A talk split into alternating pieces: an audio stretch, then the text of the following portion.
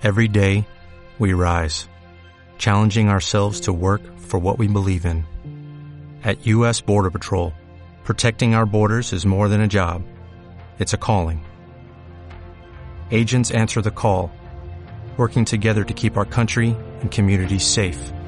If you're ready for a new mission, join U.S. Border Patrol and go beyond. Learn more at cbp.gov/careers. Niños digitales sufren de dos mochos, aprietan la tablet con la nariz. Internetizados, ultraconectados, siempre actualizados, deben vivir. Ah, es una triste realidad. Ah, es el flagelo de la aplicación. Ah, no sé qué nueva a bajar. Ah, me conecto a Hyper Mega Red. O al Google Store.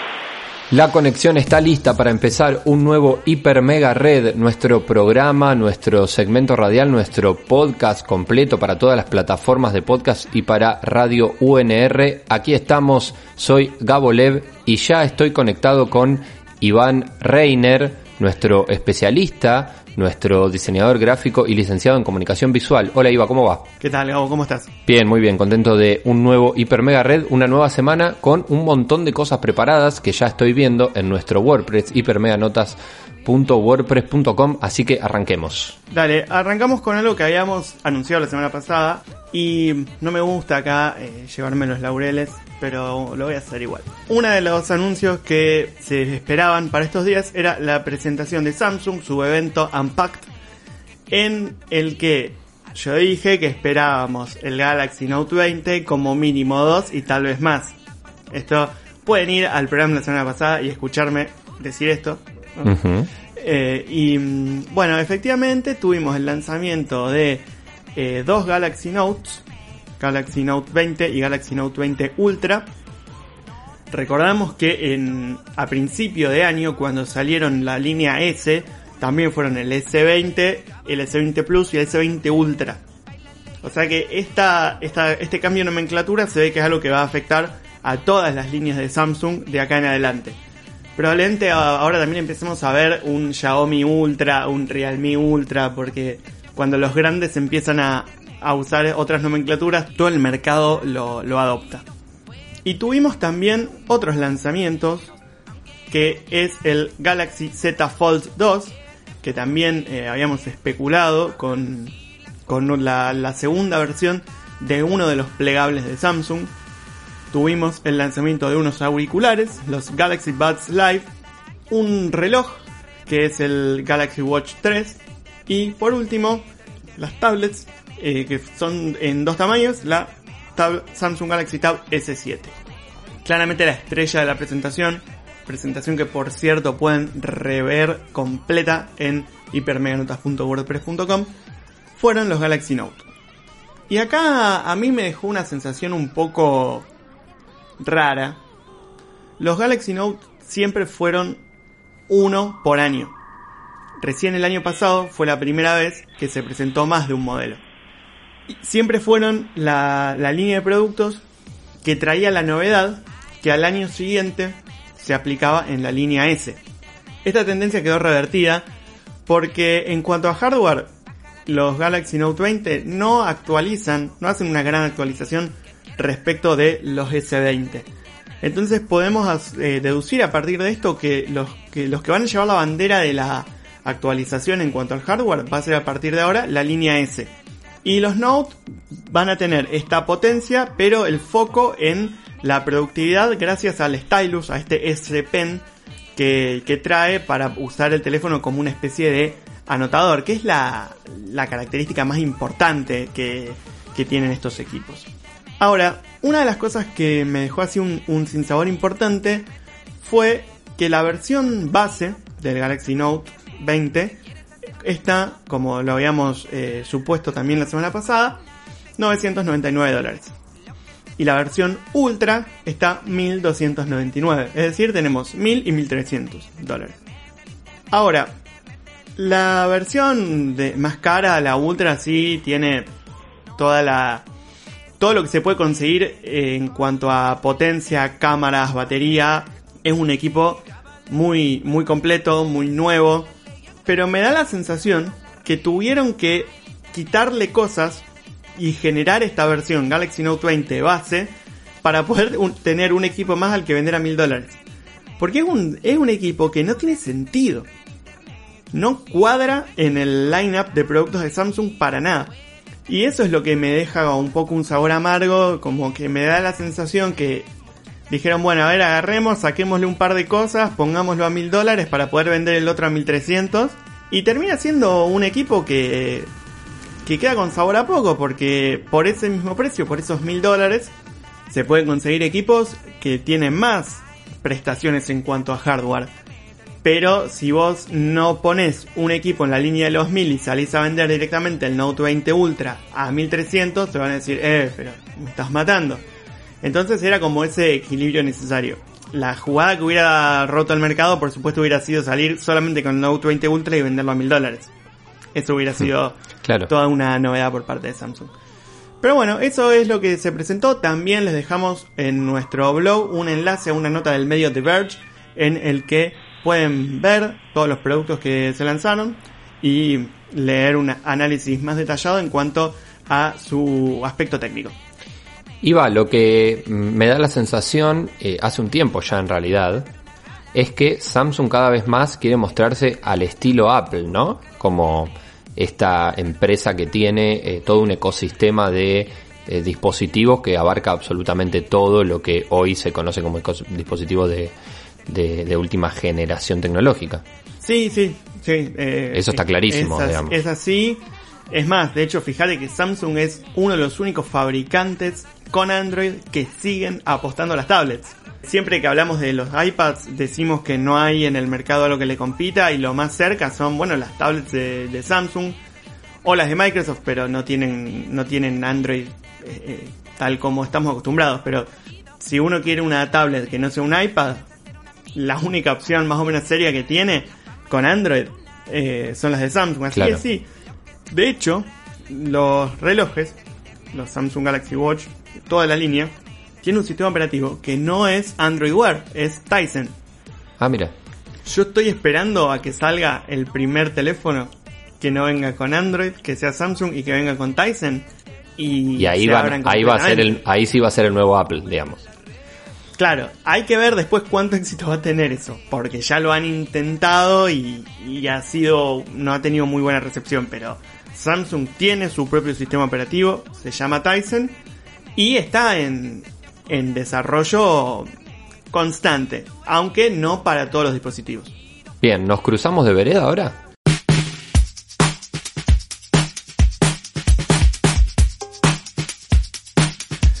Cruzamos de vereda y nos vamos para el lado de Apple, justamente que lo hemos mencionado.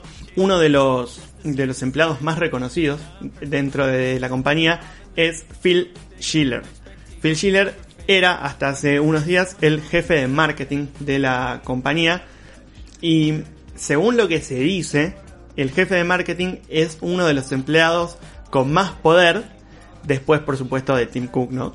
Así que, bueno, Phil Schiller estaba en su cargo desde hace, desde hace un tiempo largo, es empleado de Apple desde la década, desde fines de los 70, y bueno, dejó su cargo dejó su cargo en, la jefatura de marketing.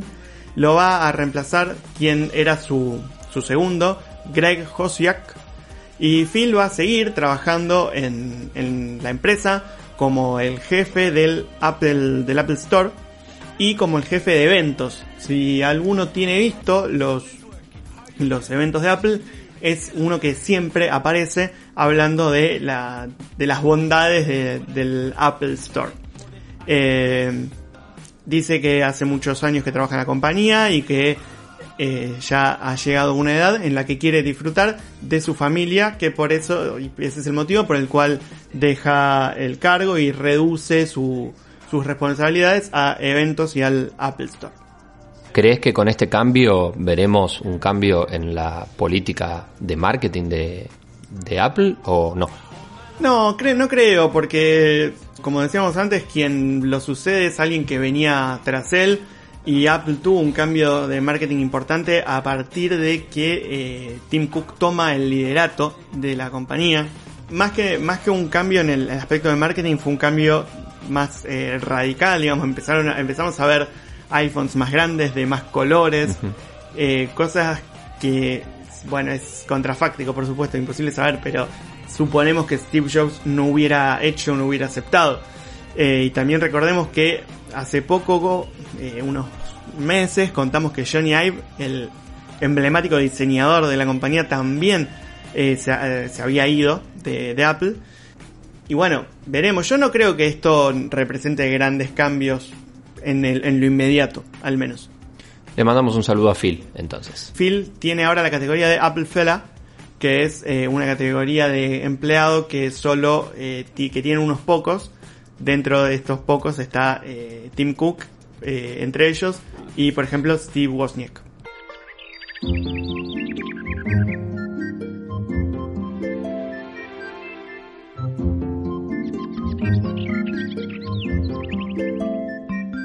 Hace unas semanas habíamos hablado también de una política extraña que estaba teniendo Nintendo en cuanto a sus anuncios. Hacer eventos para comentar lanzamientos que a priori tienen eh, levantan poco interés y grandes trailers, mandarlos tal vez en una historia de Instagram o en un post de Twitter sin decir nada más. Este último fue el caso del lanzamiento o relanzamiento de Pikmin 3. Pikmin es una de las propiedades intelectuales de Nintendo, junto a por ejemplo Mario, Zelda, Donkey Kong, Animal Crossing, entre otros, que tiene justamente tres entregas. La primera, Pikmin 1 para Nintendo GameCube, eh, es la plataforma en la que surge esta franquicia. También, bueno, después tuvimos eh, Pikmin 2, que tenían los mismos protagonistas, que era este un astronauta, Olimar, y su criatura Pikmin, digamos, que se llama Louis. Y después tuvimos Pikmin 3 para Wii U. Wii U, que fue una consola que Nintendo eh, no pudo vender demasiado, entonces muchos de los juegos que salieron para Wii U han ido saliendo reeditados para Nintendo Switch y es también el caso de Pikmin 3. La verdad es que el trailer que mostraron se ve súper interesante. Pikmin es un juego muy colorido, muy agradable de ver. Lo que no es agradable por ahí es esta sensación de que Nintendo recicla y te vende como nuevo algo que no lo es. También es cierto que no es una, un reciclaje tal cual, sino que le agregan características como por ejemplo una picopedia, que vendría a ser como una enciclopedia de Pikmins. Y eh, además vamos a tener dos capítulos que van a darle un cierre a las aventuras de eh, Olimar y Louis, que son los protagonistas del, del, Pikmin 1 y 2, no así los protagonistas de Pikmin 3, que son otros tres personajes eh, diferentes. Vamos a ver cómo termina siendo este juego. Seguramente eh, vaya a vender muchísimo, como todas las propiedades intelectuales de Nintendo. No hay precio, pero lo más probable es que sea de 60 dólares y tiene fecha de salida para el 10 de octubre de este año.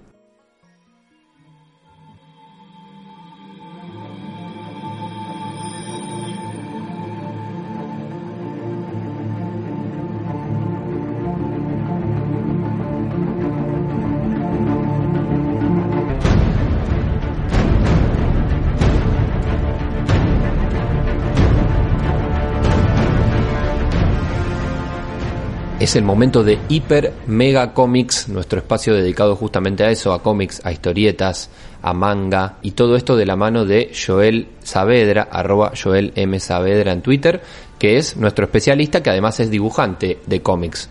Hola Joel, ¿cómo andás? Todo bien, un gusto estar acá con ustedes nuevamente esta semana. Hola Joe, habíamos hablado la semana pasada que agosto iba a ser el Batimés iba a estar enfocado en historias que tienen al murciélago como protagonista. Así es, así es. Por eso esta semana, siguiendo la misma consigna, les traigo una historieta nueva, recién salida el año pasado, llamada Batman Condenado. Si les parece, eh, comenzamos. Comencemos, Vamos. Joe. Me parece fantástico y sobre todo quiero remarcar esto antes de empezar. Una historieta salida el año pasado. Es de lo más nuevo que trajiste, me parece. Así es, es correcto. Sí, eh, quería variar un poco. Venimos hablando de historia, de clásicos, eh, historias con ya cierta, eh, ya cierto tiempo de publicación. eh, y bueno, para variar un poquito y también es una buena propuesta. Obviamente no va a estar a lo mejor al nivel de, de la broma asesina que tratamos la semana pasada, pero bueno, Sí. es una Bueno, muy buena historia. Claro, no hablaría bien de nosotros eh, si estamos comparando con la misma vara justamente eh, un, un clásico como la broma asesina con eh, lo que vas a traer hoy. Pero sí me parece interesante ver por dónde anda la industria del cómic y la industria del cómic en relación a Batman ahora, en estos momentos. Así que vamos para adelante. Tal cual. Bueno, este cómic, de vuelta repito, Batman Condenado, está a cargo en el guion de, es de Brian Azarello y el dibujo, el arte en realidad, dibujo y color, a cargo de Libermejo. Bien, Azarello es un guionista de extensísima trayectoria, tanto en DC como en Vértigo. Eh, principalmente su carrera eh, la hizo en, estas dos, en estos dos sellos.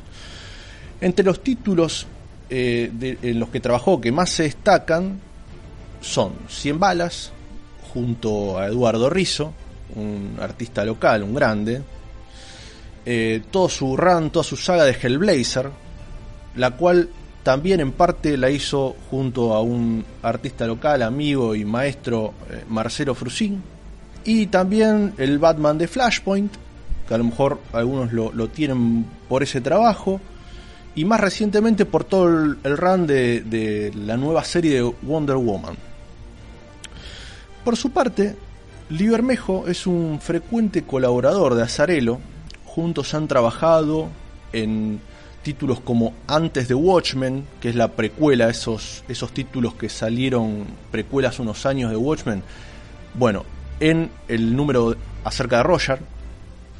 También en una serie, eh, una miniserie llamada Lex Luthor, El Hombre de Acero, y eh, la miniserie llamada Joker, así a secas. El trabajo del artista es sin dudas el plato fuerte del cómic que vamos a hablar hoy. Deja todo en la cancha, es de estilo hiperrealista, con algunos toques rozando el grotesco, lo caricaturesco, sobre todo en los rostros. Es de una técnica claroscuro, con sombras muy marcadas y mucho trabajo de texturas y volúmenes y volumen, perdón, en las zonas de luz, logrando así un clima pesado, incierto y denso que añade misterio a la obra. Esta historieta policíaca con toques de terror sobrenatural da inicio a lo que sería o lo que es el sello Black Label en las publicaciones de DC. Es donde la editorial busca publicar y reeditar historias viejas eh, en las cuales los autores cuenten con una mayor libertad y sean destinadas principalmente para un público adulto, que es lo que antes era conocido como el sello de vértigo. Ya nos pintás un panorama bastante, eh, bastante claro, que no va a ser para nada claro, de cómo, por cómo viene la historia. Bien, es, sí, exactamente. La historia en sí, la, sinopsis sería algo así, mira. Empieza con el Joker muerto. Batman está inconsciente y muy mal herido. Antes que los paramédicos puedan asistirlo, él se da la fuga. La policía lo busca incesantemente, todo apunta a que él fue el autor del crimen, y con su último aliento pide ayuda. Y para su, puer- para su suerte, o para su desgracia, en realidad, acude al llamado, al llamado de ayuda acude John Constantine, de la serie Hellblazer, quien no lo conozca, es quien, en sus palabras, tal cual dice en el cómic, será el narrador original y poco confiable de esta historieta. A lo largo de la trama harán apariciones otros miembros de la Liga de la Justicia Oscura, como Satana, Swamp Thing, Etrigan o Deadman, con el fin de asistir al murciélago en la búsqueda de reconstruir lo que pasó en ese último enfrentamiento con el payaso. Acá Bruce se embarca en un viaje de redención, donde fuerzas superiores se lo disputan. Por un lado Enchantress, alimentando a sus demonios, y por el otro Spectre, tratando de hacer justicia. Esta historia de naturaleza cíclica para entender su final, el héroe deberá volver al principio de todo, para encontrar la respuesta que él necesita. A ese trágico callejón en donde perdió a sus padres y en donde también vio nacer al hombre murciélago. La verdad, es una historia que yo no leí, no conozco. Cuando vi, cuando veo la portada en la reseña en Hiper Mega Notas, eh, la imagen de portada, eh, sí, eh, recuerdo eh, haberla visto tal vez cerca de la fecha de salida y, y la verdad me intriga, me intriga mucho la, la portada, el estilo y lo que contás, me, ya me llama la atención. Sumado a lo que nombrás como la aparición de Spectre, que es uno de mis personajes, es de esos personajes con poca prensa que a mí, que a mí particularmente me gustan mucho. Es de los personajes eh, menos reconocidos, pero, pero con más jugo para, para sacarle. Para que ustedes se hagan una idea, todos estos personajes que yo fui nombrando no están eh, ilustrados de la manera convencional. ¿A qué me refiero? No están en, los trajes en los que estamos acostumbrados a ver, sino que dentro de la historia tienen una especie de reinterpretación. Eh, como por ejemplo, Etrigan es eh, un rapero afroamericano, en la cual sus. Bueno, lo más reconocible son sus cuernos, porque es un demonio en realidad, son piercings en la historieta. Eh, Spectre en realidad está personificado en un, en un vagabundo, obviamente con su clásica eh, eh, con su clásica capucha. Eh, Satana es una maga callejera. Tiene toda una, una vuelta de tuerca. Y también, tanto desde el guion, con, la premisa que, había dicho al principio, que el narrador es Constantine, como también desde el aspecto visual, nos dan a entender o nos dejan un halo de misterio de qué es realmente lo que pasó en la historia. No quiero ahondar mucho porque mi ánimo, como siempre digo, no es, es no spoilear.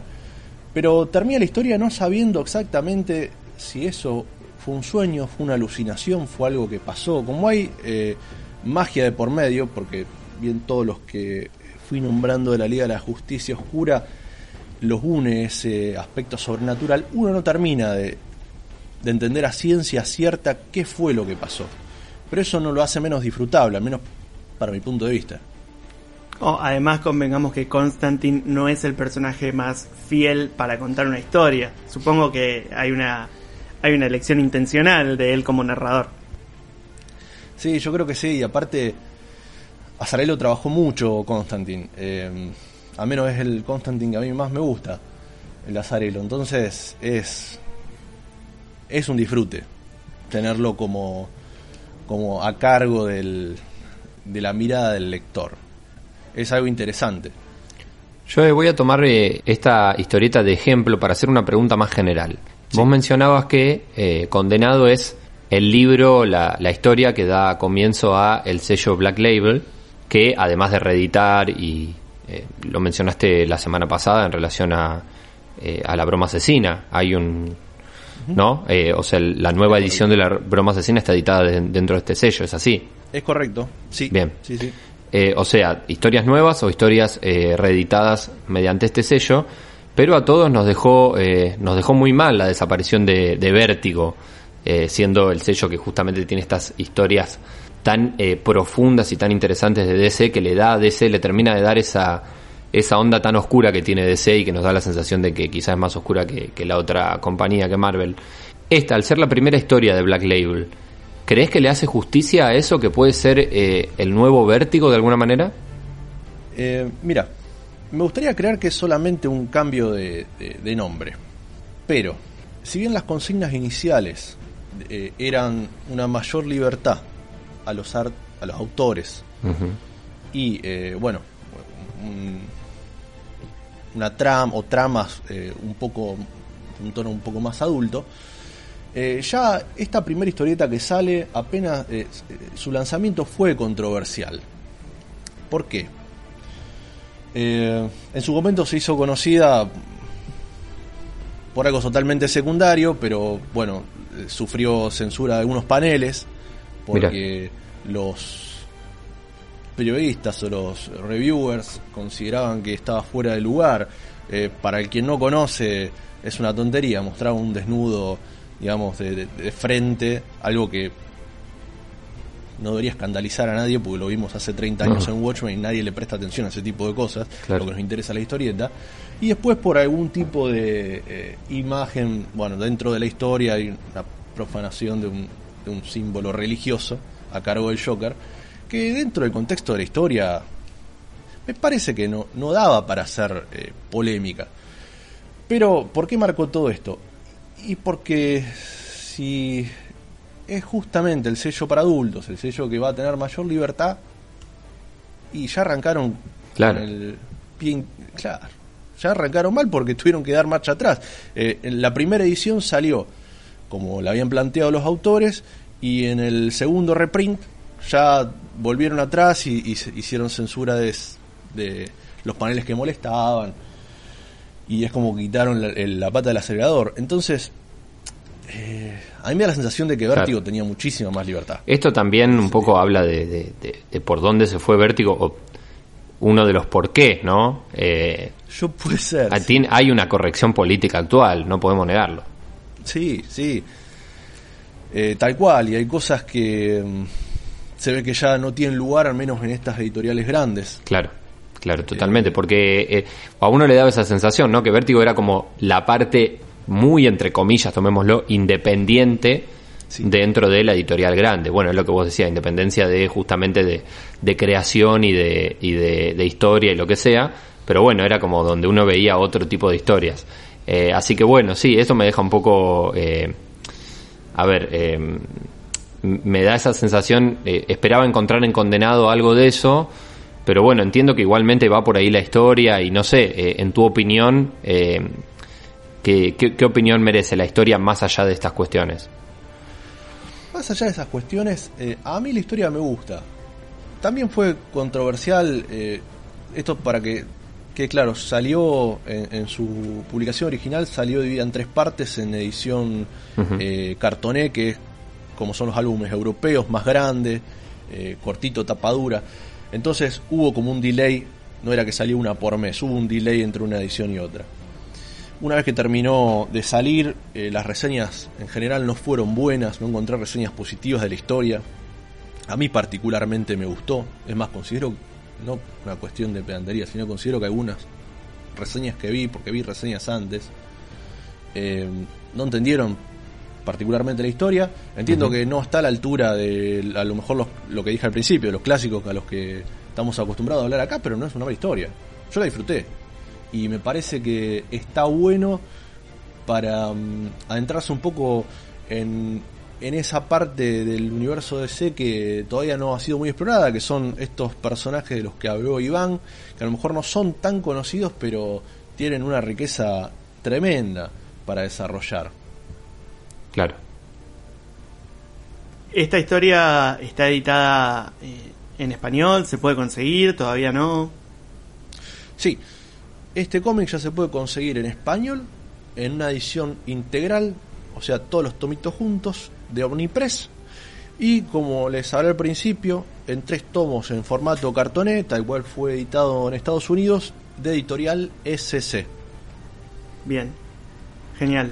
Le mandamos un saludo desde acá a la gente de Omnipress que le, los nom- estamos nombrando Sí, todas las lo venimos semanas. nombrando todas las semanas. Urquiza Excelente. 2050 si quieren mandar algo. Son Eh, justo lo que lo que están editando de lo que estamos hablando. Ay, ay, Sí. ay, muchachos, manden algunos para que los reseñemos. Sí, para, mm, eh, para ser claros en esto, Omnipress hace un par de años logró unos muy buenos contratos de reediciones. Eh, de DC saca todo meses después de que sale eh, publicado en Estados Unidos, así que la verdad que... Y las, eh, y las ediciones son muy buenas. No lo digo a modo de chivo, sino que la verdad que vale la pena. Acá No, no. hemos sabido eh, tener tiempo sin ediciones locales Claro. y, y uno las sufre. Bien, bien, bien. Súper interesante entonces esto. Porque también, eh, a ver, eh, este, esta cuestión polémica creo que le, nos termina llamando la atención de- después de todo, digamos. Eh, me- no me quedó claro algo, me parece que, que al final no, pero digamos, no, no volvió a salir la edición original, original, ¿no? No, no. Bien. Es más, el, el segundo reprint salió con un.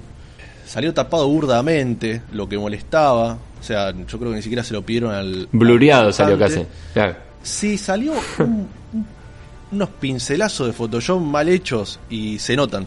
Eh, quedó Mirá feo. vos, mirá Eh, vos. después ya se ve que, que hubo una versión más cuidada que es la que llega acá, tengo entendido. Pero Bien, se ve que la primera editaron el PDF directamente ahí en agarró la- el ataque en el de centro pánico y- Le dio bronca, le dio Claro. bronca y le hicieron así. Claro, claro, claro. Pero bueno, es una muy linda historia y mm, denle una chance, eh, estoy seguro que la van a disfrutar. Bien, condenado entonces de Azarelo, de Bermejo, de la Black Label de DC, condenado, Batman eh, en su versión más oscura e incluso polémica, y en su versión una de las últimas también, de las más nuevas. Así es, recién salida del horno. Esperando el, el DC Fandom con eh, Batman. Eh, y a la espera de novedades de esta película de Batman. Novedades también de, de la versión de Zack Snyder, de la Liga de la Justicia. Aunque eso creo que creo que no, no lo espera mucho la gente, pero bueno.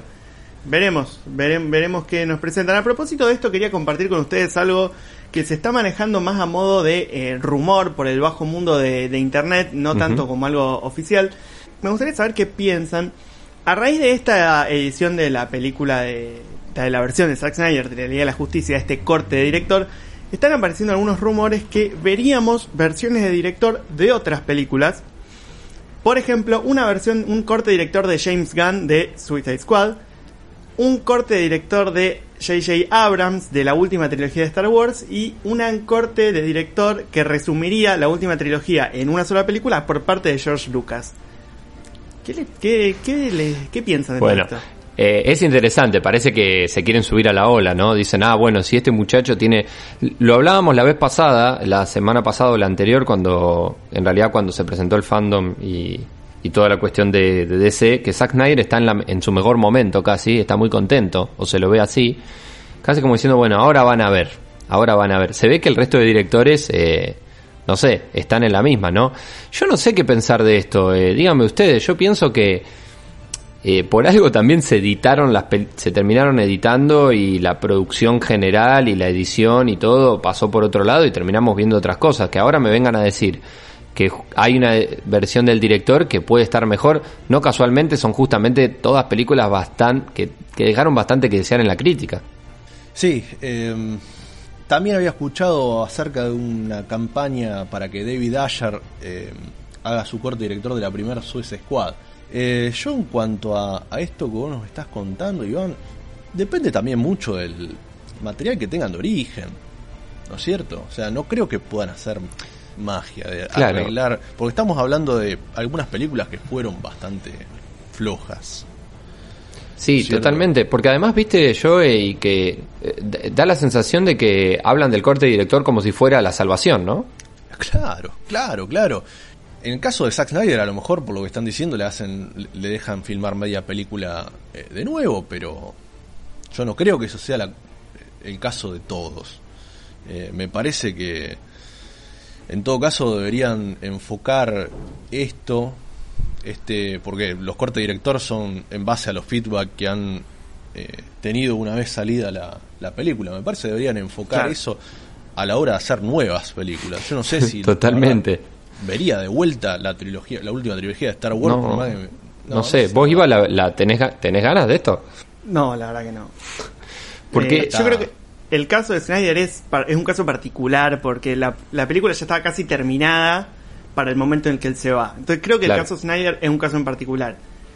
Y a raíz del éxito que tuvo la- el anuncio y tanto reclamo por ver esa versión, eh, Disney eh, quiere tal vez revertir un poco la impresión que, que dejó que dejó la última trilogía, que realmente no no tiene muy buena, muy buenas críticas. Hay, sí, sí he escuchado y leído críticas de mucha gente a la que episodio 8 sí le gustó. A mí decididamente me parece la peor. Y creo que episodio 9 trata, o sea, al cambiar de director y volver a J.J. Abrams, trata de arreglar cosas que igual quedan muy tiradas de los pelos. Entonces, parece que no. Y, y no sé si, si vería una versión de George Lucas de esta, de esta, de esta tercera, digamos, como un resumen de estas tres películas. A ver, lo vería si lo sacan, por supuesto, porque no me lo perdería, pero no me, no me enloquece para nada. Sí, pero no es que estamos pidiendo eso, digamos, que es la diferencia con lo que me parece que pasó con, con Liga de la Justicia, justamente. Eh, sí me parece interesante esto de, ojo, no pensemos, parece una tontería ahora, pero muchachos, se viene el nuevo eh, modelo de negocios tipo PlayStation, saco PlayStation y después saco la Pro. Bueno, te saco la película editada, todo, hora y media, dos horas para, para que la veas en tu casa, incluso con la pandemia y todo.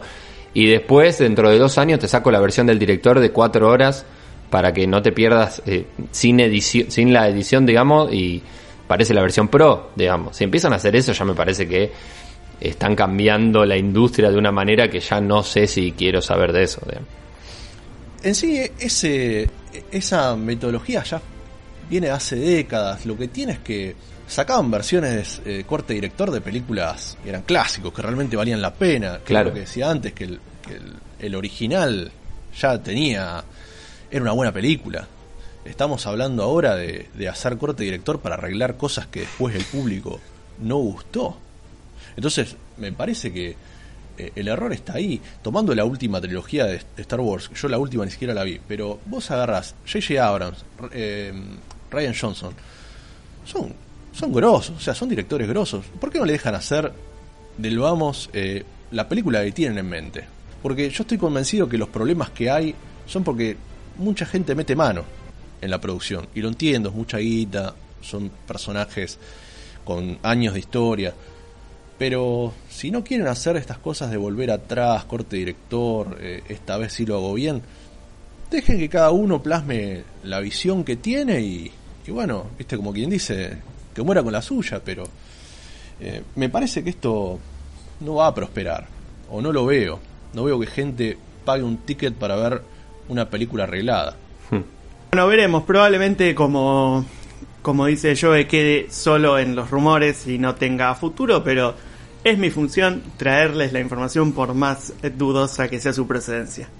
Y por supuesto en Hiper Mega Red no tenemos dos cortes. Este es el corte final de este episodio, así que quédate ahí que esto sigue. Gracias Joe. La semana que viene esperamos más Batman y más Hiper Mega Comics. Muchas gracias, hasta la semana que viene.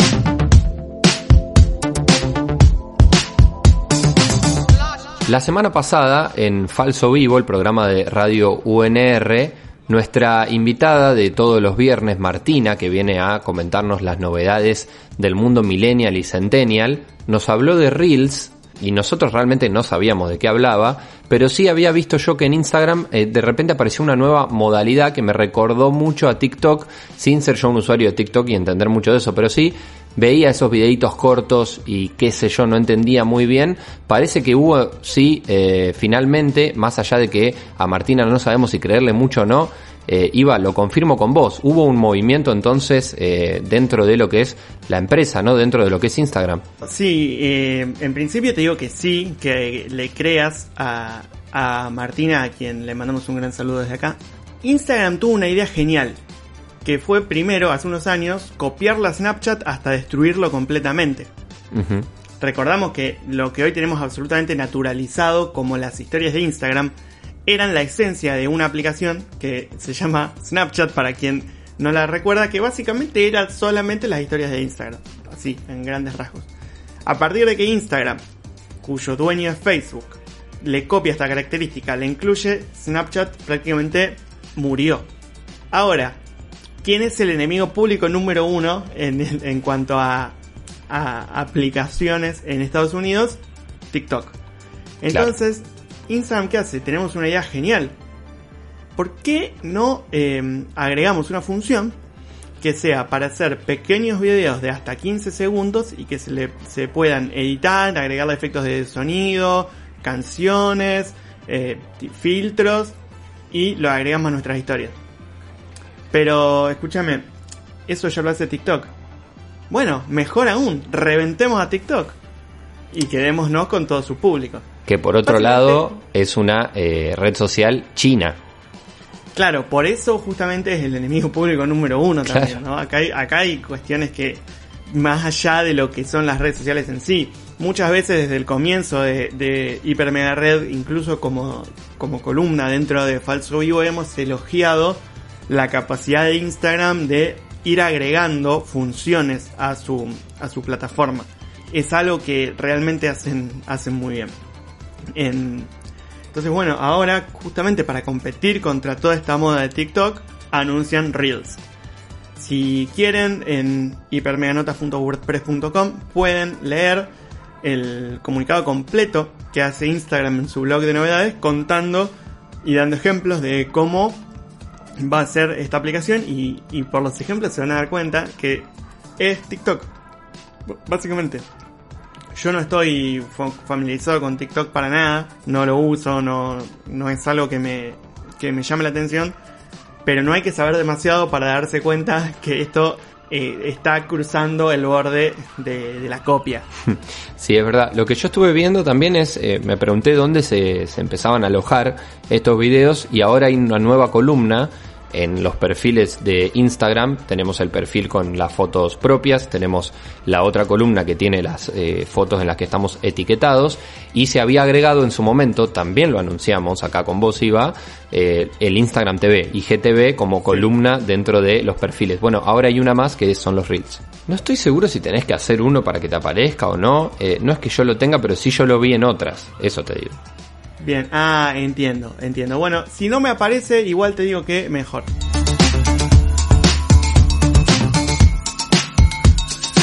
Uno de los paradigmas a los que eh, las distintas empresas que ofrecen galerías y servicios de juegos quieren llegar es a la posibilidad de jugar desde cualquier dispositivo, aunque no sea un juego local, sino un juego a través de una especie de acceso remoto. Hemos hablado varias veces de Stadia, este servicio de Google que no termina de, de despegar, no empieza a despegar, mejor dicho. Y eh, bueno, ahora uno de los, de los agregados que va a traer Microsoft con su nueva generación de Xbox es xCloud, que es un servicio que tiene básicamente el mismo paradigma que tiene Stadia. La posibilidad de que vos puedas jugar a tus juegos desde cualquier dispositivo con conexión a internet, aunque este mismo no tenga la potencia para jugarlos. Por ejemplo, una tele, un celular, una tablet, un navegador de internet. Y quien se metió a opinar al respecto y a sacar comunicados es una empresa que hemos nombrado anteriormente en el programa de hoy y es Apple.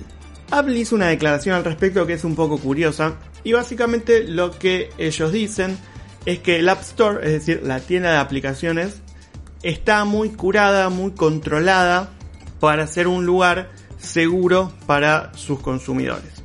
Y que por lo tanto, este tipo de servicios no van a estar disponibles a menos que quienes los brinden presten los productos individualmente, es decir, cada juego integrante de estos catálogos de forma individual para que sean revisados y analizados por Apple y su, digamos, eh, sus exigentes lineamientos de calidad.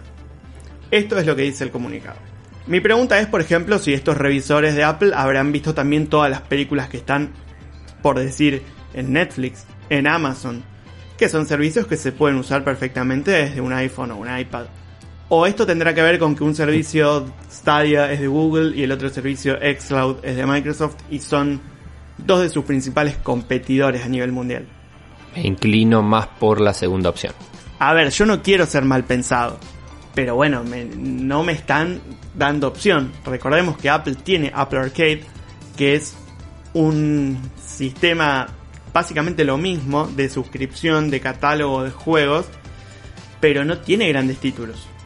Eh, el único título que, digamos, eh, trascendió fue eh, Sayonara Wild Hearts, que empezó como un juego exclusivo de Apple Arcade, pero después fue saliendo también para otras consolas y, y para PC también, por supuesto.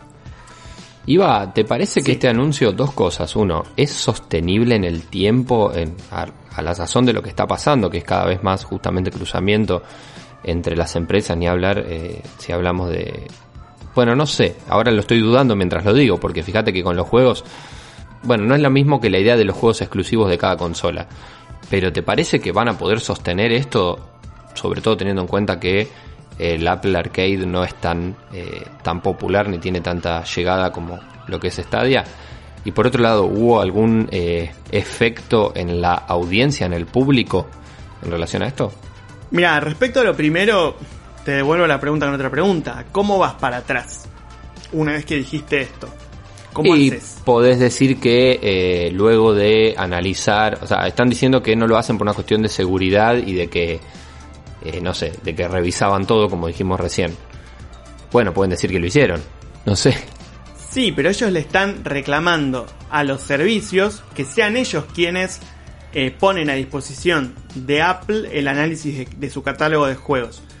Pero a ver, mm, los juegos que, que están incluidos dentro del catálogo de Stadia o de eh, Xcloud no necesariamente son propiedad de Google o de Microsoft. En algunos casos son desarrollos de estudios de terceros que, eh, que están incluidos dentro de estos catálogos. Hmm. Entonces, tal vez, ahí, yo no, no sé exactamente cómo funcionan las cuestiones de derechos, pero tal vez Microsoft no tenga los derechos para darle a Apple la estructura de un juego X para que ellos lo revisen. ¿Quién pierde más acá? ¿Apple sin tener estos servicios o los servicios por no estar en los dispositivos Apple?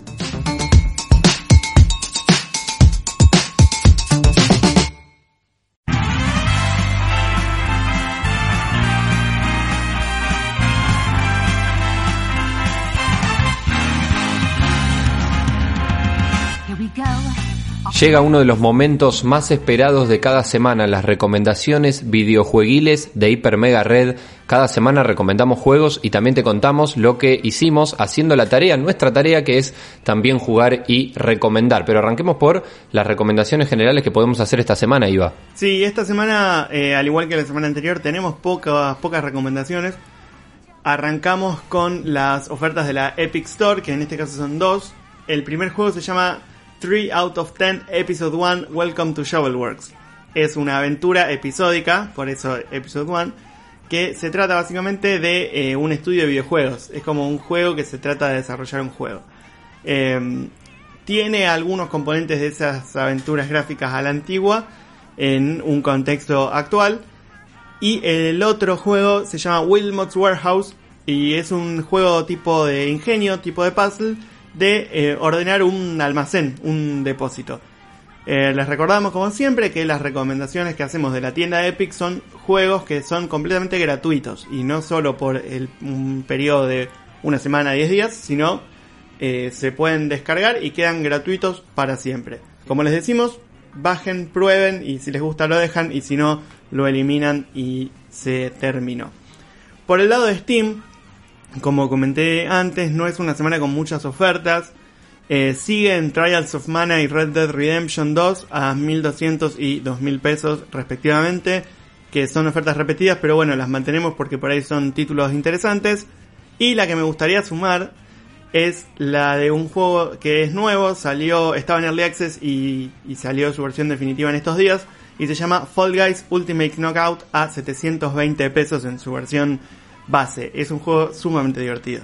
Eh, la verdad que para mí vale eh, cada centavo. Y cuando decís que es un juego divertido y que lo vale, ¿es porque lo estuviste jugando?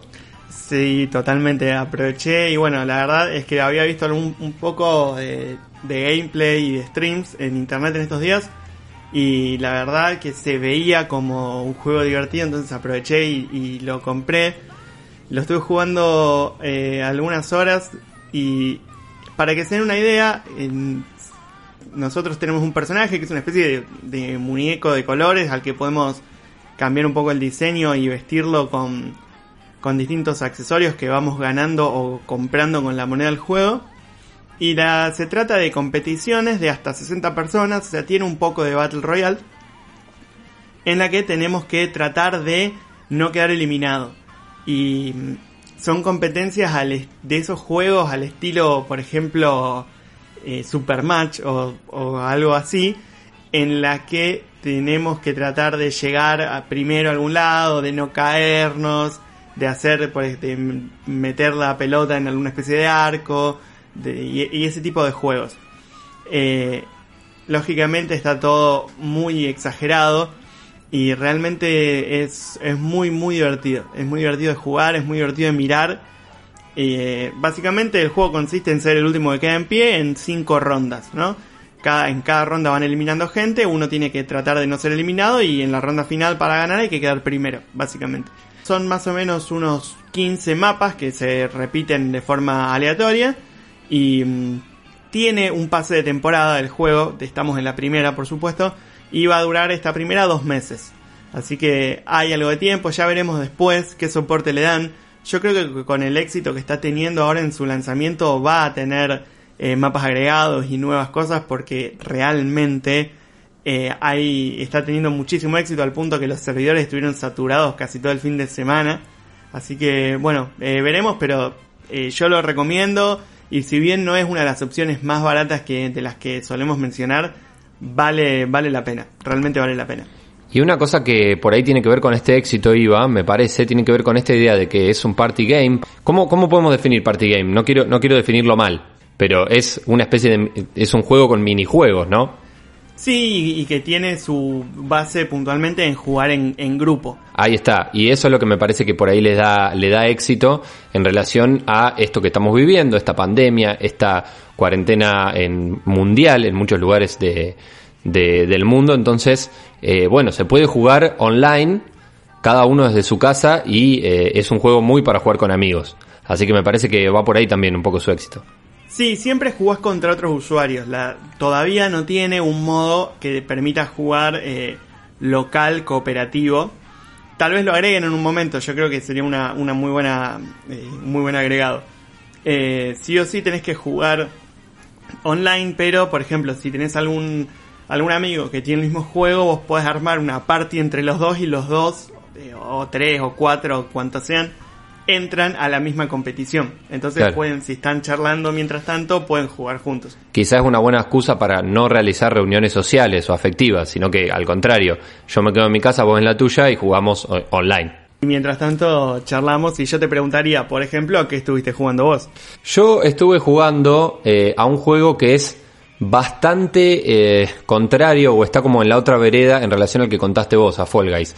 Mi juego se llama AER o AER o AR, vamos a decirle, Memories of Old. Es un juego que les puede sonar porque lo mencionamos cuando fue gratis en la tienda de Epic y yo sigo con esta lógica, ¿eh? yo sigo con la lógica de los juegos que son gratuitos me los descargo, justamente los compro gratis, como decimos siempre acá, y después cuando veo que eh, da el tiempo, que me da el tiempo, que tengo ganas de explorarlo, decido instalarlo y lo juego. Y esto es lo que hice con este AER, que en su momento fue gratis y que en este momento cuesta 3 dólares en la tienda de Epic. Recordamos que la tienda de Epic tiene los precios en dólares, justamente. Y mira, te voy a leer lo que dice, eh, lo que dice la presentación del juego. Conviértete en un ave y vuela para explorar y descubrir un mundo vibrante de islas suspendidas en el cielo. Adéntrate en antiguas ruinas perdidas en las que cada paso te acerca más al fin del mundo. Y esto de volar es fundamental y sabes qué? Por eso mm, quería plantear esto de que es lo contrario al Fall Guys, si querés. Es un juego mucho más tranquilo, justamente, no tiene el frenesí de lo que vos hablas recién. Es un juego de un solo jugador, eh, una aventura en la que te metes y vos solo tenés que ir avanzando en esta historia. Te pones en la piel de una personaje y esta personaje se convierte en ave, justamente, y vas explorando distintas islas flotantes que no son el postre, sino que son islas que justamente están en el cielo suspendidas, como bien dice la presentación del juego. El modo de vuelo me costó agarrarle la mano y una vez que lo hice empezó a ser muy placentero y muy antiestrés, porque bueno, era justamente exploración prácticamente abierta. No te digo sandbox, no te digo que es infinita porque hay un mapa, pero bueno, eh, al completar el tutorial todavía el mapa no lo tenés, tenés que seguir un poco más y después cuando empieza a aparecer el mapa te das cuenta que hay mucho por explorar. Y entonces simplemente me dediqué a explorar, no pensé mucho en avanzar en la historia, aunque justamente como bien dice acá, tiene que ver con una idea de fin de mundo, una idea de una historia ancestral que se va, que vas recopilando en cada isla a la que llegás, vas leyendo unos pergaminos y vas entendiendo esa historia. Por ahora no me topé con amenazas que me hicieran perder, sino simplemente si uno pierde el vuelo o si cae mal o lo que sea, bueno, ahí está el problema, pero en realidad es más eh, el ingenio que puedes tener en leer un pergamino que te dice que al norte hay tal isla que tiene tal eh, elemento y tenés que ir al norte y encontrar esa isla con ese elemento, digamos. Ahora, a nivel visual es recontra interesante porque, como lo habíamos dicho en el momento que lo presentamos también, tiene un estilo estético muy lindo, una especie de formas geométricas, pero no, no al extremo, no las formas geométricas del Minecraft, sino eh, tienen como cierta curvatura al final. No sé bien cómo se define ese estilo. Los colores también, la paleta de colores es, es bastante luminosa, muy celeste, eh, justamente tiene que ver con el cielo, momentos muy oscuros también, pero eh, es, es lindo de jugar también por la cuestión gráfica, por la cuestión de ilustración que tiene.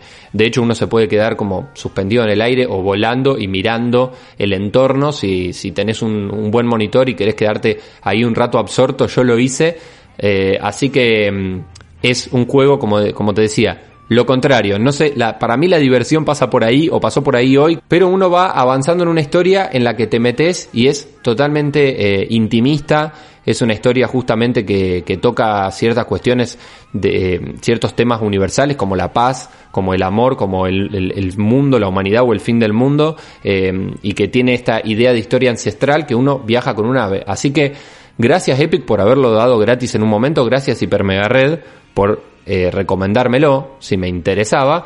En este momento está a 3 dólares, me parece que es un juego que vale la pena. AER Memories of Old. Me parece destacable esto que mencionabas vos de poder jugar la historia o jugar a explorar sin necesariamente avanzar, digamos. Eh, me parece que los juegos que permiten eso tienen como una lista de jugabilidad mayor.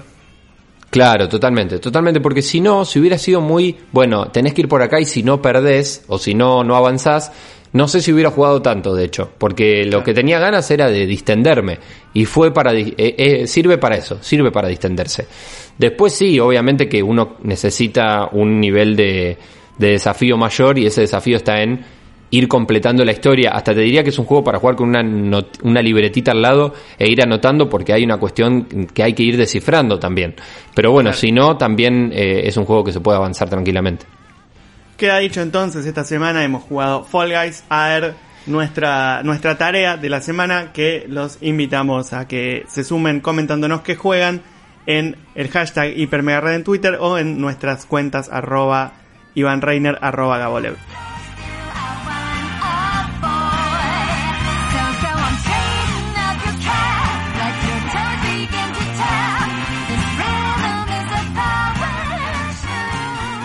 Y hasta acá llegamos con el Hiper Mega Red de esta semana, un programa completísimo que tuvimos el agrado de hacer con Iván Reiner. Como siempre decimos, cada semana Hiper Mega Red en las plataformas de podcast y los viernes a las 23 horas por Radio UNR. Iván, muchísimas gracias. Eh, tenemos un blog también, ¿no? Tenemos un blog, tenemos hipermeganotas.wordpress.com en donde están las notas, los enlaces de cada uno de nuestros de nuestras novedades, de nuestros temas y además están las reseñas completas de eh, Hipermega Comics que hace Joel Saavedra. Excelente, le mandamos un saludo a él también y a vos Iba te saludo hasta la semana que viene. Hasta la semana que viene. Déjame jugar con la bolita de tu mouse.